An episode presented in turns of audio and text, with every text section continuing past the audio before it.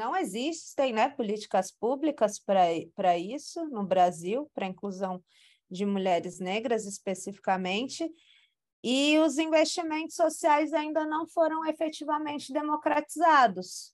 Então, são alguns desafios que a gente tem para superar, para criar um cenário mais favorável para o empreendedorismo negro.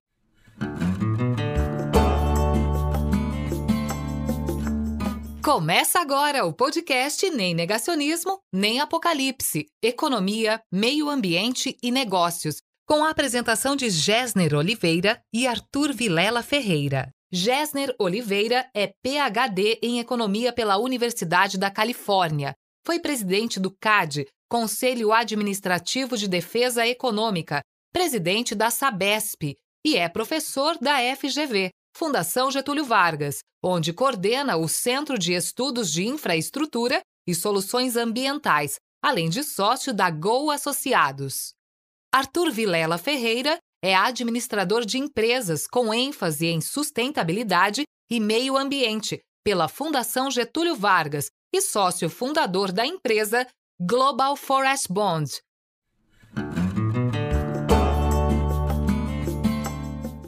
Olá, pessoal. É, muito obrigado. Bem-vindos a mais um episódio de Nem Negacionismo, Nem Apocalipse.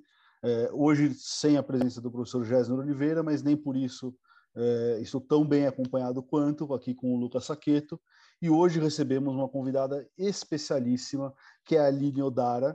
Ela é cientista social, pedagoga, mestranda em educação na Unicamp e ela é idealizadora e diretora executiva do Fundo Agbara, o primeiro fundo filantrópico de mulheres negras no Brasil.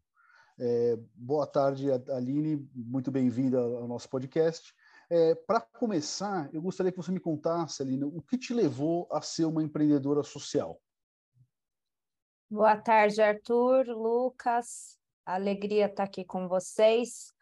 Bom, é, foram inúmeros os fatores, mas há dois fatos que marcaram profundamente a minha trajetória. É, eu perdi um primo, irmão, é, com 19 anos, e em seguida eu tive câncer, eu superei um câncer. E a partir desses dois episódios eu comecei a enxergar o mundo com outros óculos. Mas, mais especificamente, o que me levou a empreender no Fundo Aguibara foi acessar direitos econômicos.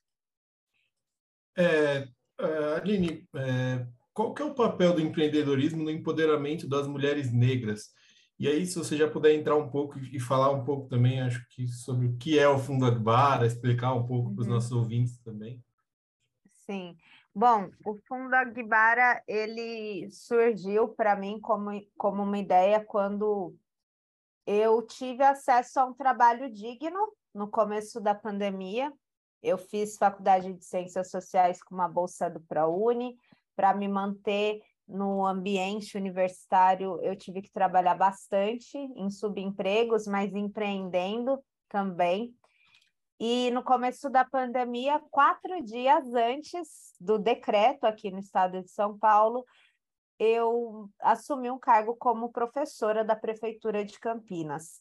E acessar direitos econômicos naquele momento, onde a minha família estava passando por muitas dificuldades financeiras, vivendo em um cômodo só, me trouxe uma potência criativa e criadora muito grande pensei, como é bom ter dinheiro, como é bom pensar para além do hoje, né? Da garantia do hoje, do que comer, do que de como pagar o aluguel, é, ter essas garantias imediatas supridas faz com que a gente pare de pensar numa perspectiva da garantia individual para pensar sobre a coletividade. E aí eu pensei que eu queria fazer isso por outras mulheres negras. E como eu já fazia muita campanha de arrecadação coletiva entre uma rede de amigos, eu sempre era a pessoa que puxava as vaquinhas, né, para ajudar essa minha rede de bolsistas. eu decidi sistematizar essas vaquinhas. Então, a ideia inicial era que 20 amigos doassem 20 reais. Eu teria 400 reais por mês para contemplar uma empreendedora, uma mulher negra. E chamei a Fabi para me ajudar. O Fundo Aguibara nasce em 1 de setembro de 2020. Para nossa surpresa, em cinco dias eram 60 doadores recorrentes. Menos de quatro meses depois, a gente tinha uma das maiores redes de doadores do Brasil, com 270. E aí a gente percebe a importância de ser o primeiro fundo filantrópico de mulheres negras, logo a grande mídia começa a se atrair pelo nosso trabalho, grandes empresas também, e a gente percebe a nossa potência e decide honrar com esse com essa responsabilidade. E a gente passa a ter uma preocupação em se profissionalizar bastante em se ancorar em grandes nomes para crescer, para ganhar credibilidade também num setor que é muito um, elitizado ainda, muito embranquecido também. Então, é um desafio para uma organização de mulheres negras.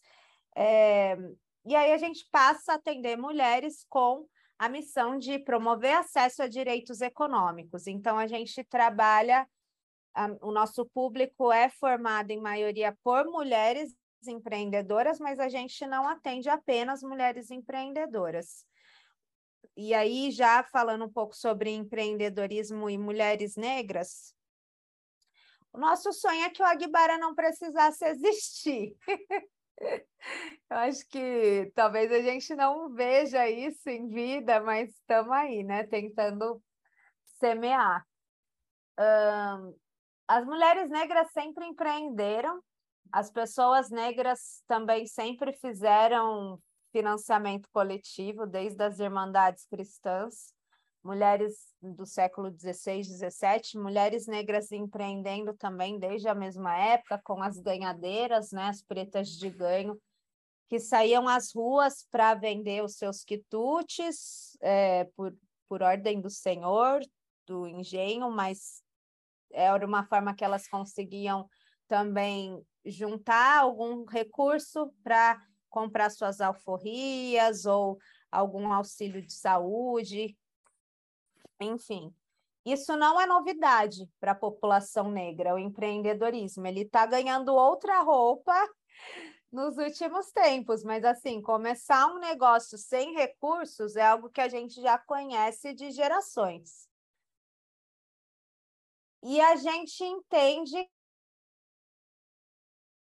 vendido para gente como a solução miraculosa ao pote de ouro ao final do arco-íris. E a gente sabe que, que, a gente, que o que a gente precisa é de políticas públicas de inclusão produtiva, acesso a trabalho digno, né? É, a gente quer ter o direito também de ter uma carteira assinada com direitos garantidos e que o empreendedorismo seja uma opção para as mulheres negras. É muito diferente começar um negócio com 10 reais e começar uma startup com 100 mil reais. A gente não está falando do mesmo tipo de empreende empreendedorismo. Então, a luta é, é para que mulheres negras possam empreender se isso for desejo e não a única opção. É, mas, enquanto essa for uma das únicas saídas para a população negra, a preocupação é que haja assistência também, né? Então, o Aguibara ele nasce para cumprir esse papel de acessar mulheres em suas iniciativas de geração de renda, é, visando inclusão produtiva da melhor forma que a gente puder. É um desafio, né? Num país onde a, a, a existência de política não existem né, políticas públicas para isso no Brasil, para a inclusão de mulheres negras especificamente, e os investimentos sociais ainda não foram efetivamente democratizados. Então, são alguns desafios que a gente tem para superar, para criar um cenário mais favorável para o empreendedorismo negro. E a gente é muito criativa também, sabe, Lucas? As mulheres negras, elas passam por é, opressões de raça, de gênero, de classe, que por um lado também traz um olhar muito único, né, nosso para resolver situações. Então a gente é capaz de criar soluções muito criativas e muito espontâneas para desafios que outras pessoas não enxergam. Então, mulheres negras estão aí empreendendo e criando soluções incríveis, né? Só dar uma pesquisada aí na internet para ver o quanto que a gente produz de inovação, de ciência. É isso. Eu acho, antes, Arthur, eu sei que você tem uma pergunta, mas eu queria só fazer um parênteses, porque o que você falou agora me chamou muita atenção, assim, bom, em outros episódios eu já comentei que eu tenho uma relação muito próxima com o carnaval, o carnaval de escola de samba, tal, né, e a história do carnaval em São Paulo e no Rio de Janeiro, que é das que eu tive mais contato, foram as mulheres empreendedoras negras que criaram praticamente. A Tia Seata no Rio de Janeiro, é, a Madrinha Eunice aqui em São Paulo, que foram as fundadoras. A Tia Seata na, na, na pração da Lava Pés aqui em São Paulo, é, foram assim as, as, percursoras do carnaval nesses, nas duas cidades e tal, é, empreendendo. É, isso eu estou falando de 100 anos atrás, assim, mas me chamou muita atenção você falar isso da criatividade e tal, porque é em todas as áreas, né? Se a gente vai é, pesquisar um pouco, a gente chega em alguma, em alguma mulher é, na história do Brasil, né, negra, que deu o pontapé inicial para alguma coisa que depois, infelizmente, é, a gente sabe que acaba sendo ofuscada. Né? Exatamente, né? é isso, há um apagamento sistemático da produção de, é, da produção de pessoas negras no Brasil, né? E aí a gente precisa refletir também sobre o conceito de empreendedorismo, né? E essas diferenças entre mulheres negras, né, como a tia Seata. Qual que é o nome? A outra eu não conhecia, eu conheci a tia É a Seata. madrinha Eunice, ela é a fundadora do Lava Pés. Eu tive a oportunidade de entrevistar com, com um trabalho de faculdade a neta dela, é ali na Liberdade, né? Uma das primeiras, a primeira escola de samba daqui de São Paulo foi a Lava Pés, fundada ah, por é. ela. Que ótimo saber, eu já até anotei aqui. É, é isso quais são as condições, né? Quais são os desafios? A gente ouve tanta história de gente vencendo, mas que teve acessos, né? E aí é complicado também colocar tudo no mesmo barco, né? Como se fosse o mesmo tipo de empreendedorismo. É isso, há que se ter cuidado com as definições. É, Aline, a gente tem conversado bastante sobre como tem aumentado, uh, pelo menos, o espaço no, na mídia e no diálogo dos critérios chamados ASG, né, critérios ambientais, sociais de governança, na atuação das empresas. É, um dos pilares e um dos, dos, pontos mais importantes é, que tem sido falados é a da inclusão, principalmente inclusão de mulheres, inclusão de populações negras. Eu acho que o Agbara tem é, esses dois vieses, né? Mas eu gostaria de saber com você que está que tá na realidade, no mundo real, fora, do, uhum. fora dos, dos eventos de, de investimento, no mundo real, como está se dando, como você vê a inclusão é, e as questões de equidade racial na pauta das empresas, né, ESG no Brasil? Eu acho que houve um avanço nos últimos anos e, assim, depois de muita luta, né? Da inclusão de mulheres, por exemplo. No, ainda a disparidade é grande, né? Mas as mulheres, principalmente as mulheres brancas, elas estão sendo cada vez mais incluídas. Isso é um avanço. É, a população negra, depois das ações afirmativas que foram instauradas no nosso país nos últimos 20 anos, as mulheres negras, as pessoas negras, aliás, elas passam a se qualificar, passam a acessar o ensino superior. Então, o que a gente vê hoje é que as pessoas negras estão qualificadas para ocuparem cargos, né? Eu sou fruto de uma política de ação afirmativa, né? Que foi o ProUni. Um, as pessoas negras passam a produzir ciência, as pessoas negras passam a estudar a própria história, inclusive. Isso é um avanço, né, que reflete, de, de, que reflete, deveria refletir em certa medida no mercado de trabalho, né, na absorção dessas pessoas. Uh, mas o que a gente vem tem notado também é que é necessário a implementação de políticas de ação afirmativa no setor produtivo, porque senão a gente cria uma massa de pessoas altamente qualificadas exercendo funções de baixo prestígio social. É isso.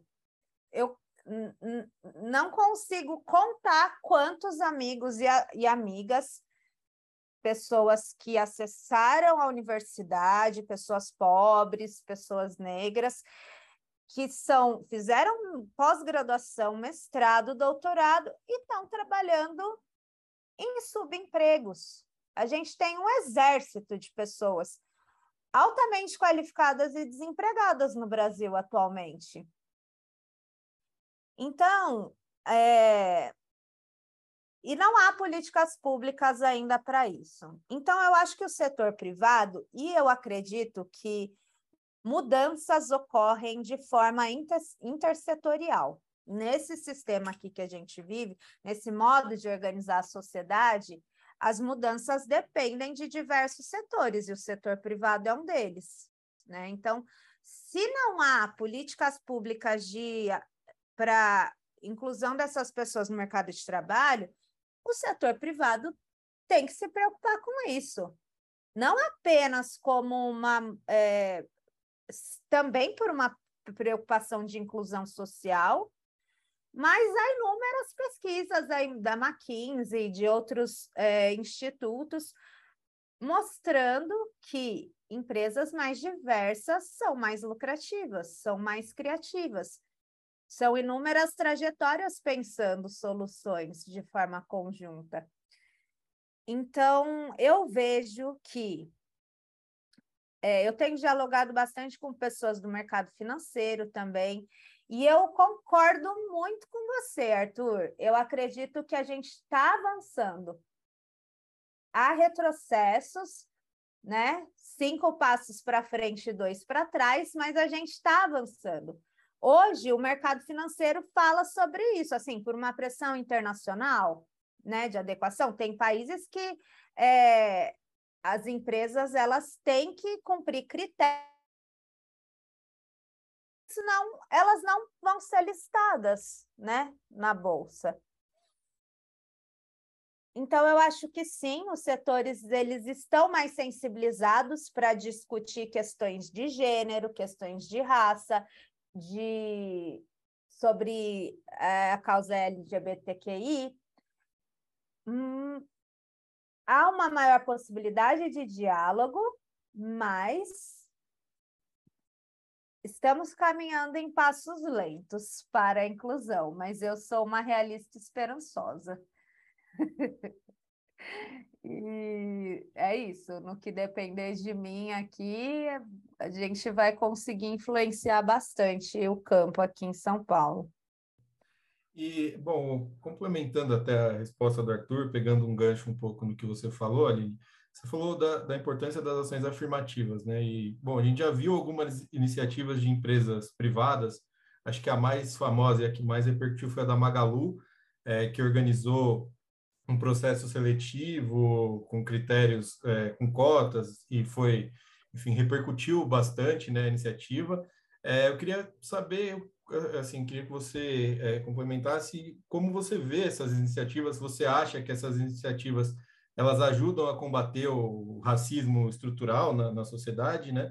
E quais seriam as outras medidas que a iniciativa é, que a iniciativa privada, as empresas em geral, poderiam adotar para ajudar também nesse caminho? Bom, eu acho que antes tarde do que nunca. Eu sou super favorável Hoje em dia eu opto por comprar dessas empresas, inclusive, que criaram esse tipo de ação. Eu acho que é esse o caminho.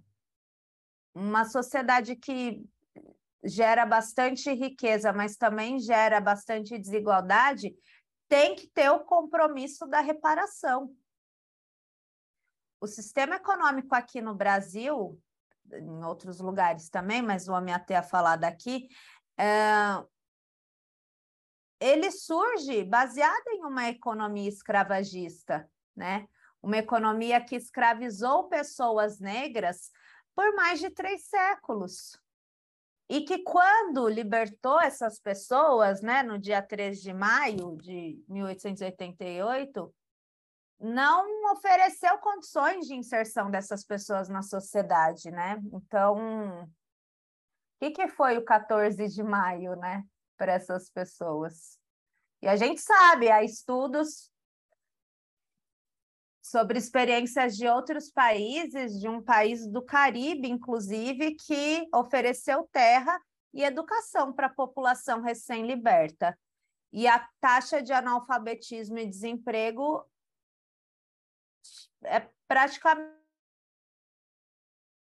Então, eu acho que essas medidas elas chegam, elas não chegam por livre e espontânea vontade do setor, isso é resultado da luta do movimento negro, que sempre se preocupou, do, do pré-abolição ao pós-abolição, pela inclusão de pessoas negras na sociedade, pela via do trabalho e pela via da educação. Não é novo. A Frente Brasileira, a Frente Negra Brasileira, que é do começo do século XX, já estava falando sobre isso. E aí, depois de muito tempo, o setor privado o, movimento negro é um movimento educador, né, gente? Que educa por outras vias, né? Que não a sala de aula. Então, é isso, a sociedade ela está sendo cada vez mais educada e ouvindo uma pauta que que é de séculos já da população negra. Então, é isso, eu sou completamente a favor e Acho que devia virar política pública, inclusive. Essa é a luta. Hein? A gente no Aguibar, a gente tem pensado cada vez mais em atuar em advocacy, né? E aí tem alguns assuntos que nos interessam muito e inclusão produtiva é o principal. É, muito legal, Aline. Eu gost... queria saber um pouco de você, agora indo talvez um pouco para o lado mais pessoal, é, quem são as suas maiores inspirações? Assim, quem são as, as, as suas maiores é, referências nessa, nessa sua caminhada? Sueli Carneiro. Vocês ouviram o podcast da Sueli Carneiro e do Mano Brown, gente? Ouçam.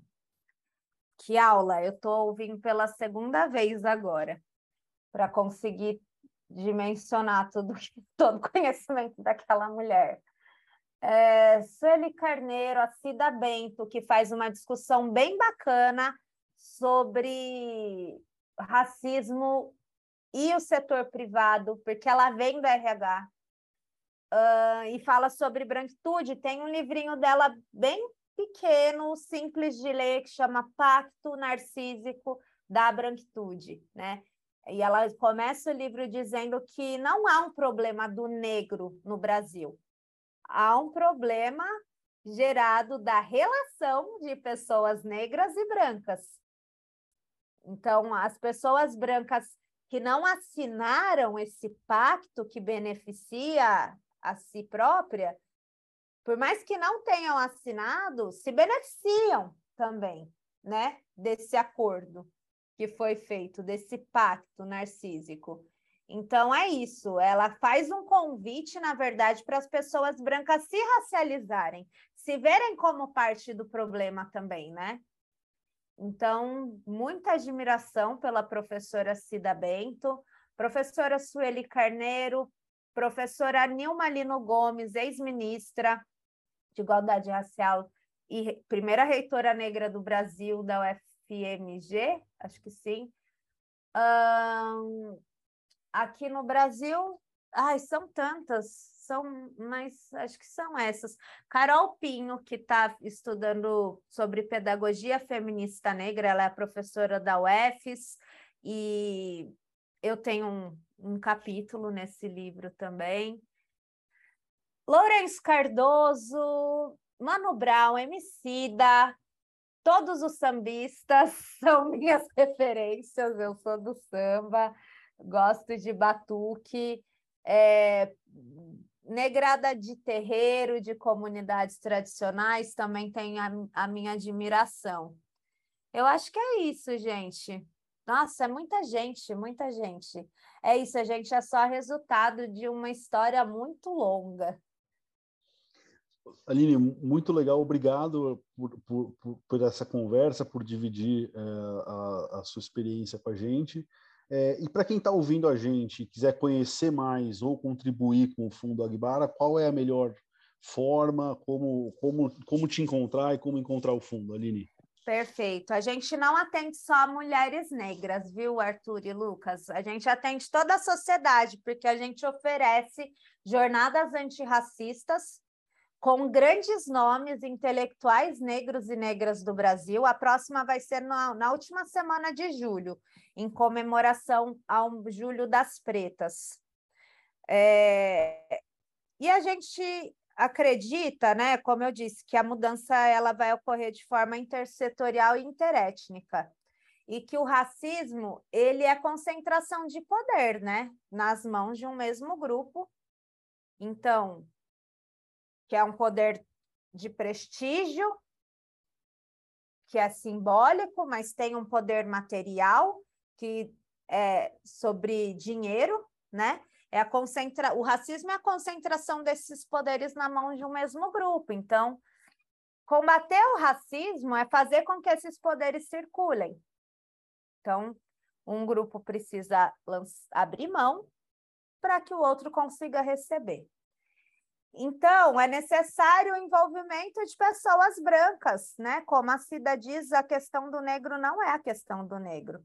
Todo mundo tem responsabilidade nisso. Então, o convite é para que pessoas que tenham interesse, né? Falar sobre equidade de gênero, de raça, é, é falar sobre uma série de outras políticas públicas que vêm junto e deixam a sociedade melhor para todo mundo viver então, o convite é para que vocês se engajem, é, sejam antirracistas na prática.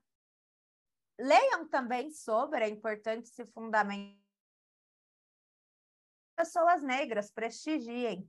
E o Fundo Aguibar é uma iniciativa que impacta outras centenas de mulheres, Brasil afora. Então, para doar, você pode se tornar doador com apenas 20 reais por mês. O que, que é 20 reais hoje em dia, né, gente? Não compra um pacote de arroz. Em 20 reais todo mês, o site é fundoaguibara.org.br. Aguibara, do Yorubá, significa força e potência. E o nosso trabalho vocês acompanham mais de perto nas nossas redes sociais. O nosso Instagram é o principal meio de divulgação, instagram.com barra Fundo Aguibara. E acompanhem aí também na mídia, a gente tem tomado a mídia, em breve vem ótimas novidades por aí, parcerias, a gente está crescendo bastante. Muito legal, Aline. Obrigado mais uma vez. Obrigado, Lucas, por dividir aqui esse espaço comigo. É... Muito obrigado para todo mundo que ouviu a gente hoje. Obrigada, gente. Fiquem bem, se cuidem. Este foi o podcast Nem Negacionismo, Nem Apocalipse. Obrigada pela audiência e até a próxima!